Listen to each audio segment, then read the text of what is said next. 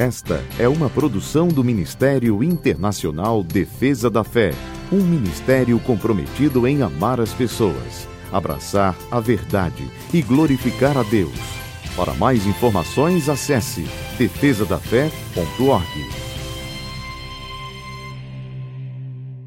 Oi, eu sou Camila Licurgo e venho aqui para apresentar o nosso devocional de hoje.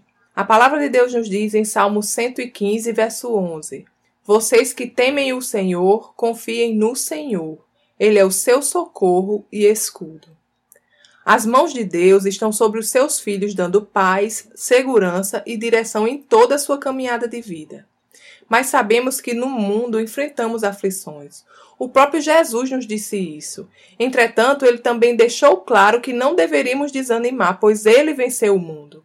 Ou seja, em Cristo nós temos esperança, pois porque ele venceu, fomos também feitos vencedores. Quando tempestades se levantam, devemos sempre lembrar que o nosso barco não está à deriva, mas que o Senhor Deus Todo-Poderoso é o nosso comandante. Basta que deixemos o leme sempre em suas mãos. Diante de desafios, quando situações contrárias se levantam para tentar nos derrubar, não podemos perder o foco. Não podemos ficar amedrontados com o tamanho das ondas ou com a força do vento, mas devemos descansar em fé, afastando os nossos olhos das ondas contrárias e nos focando na grandeza e no poder do nosso Deus.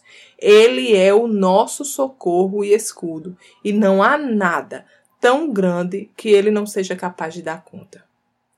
Vamos orar? Obrigada, Pai, porque não existe circunstância em minha vida que seja grande demais para o Senhor resolver.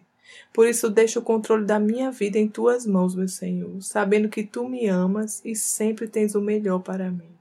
Em nome de Jesus. Amém.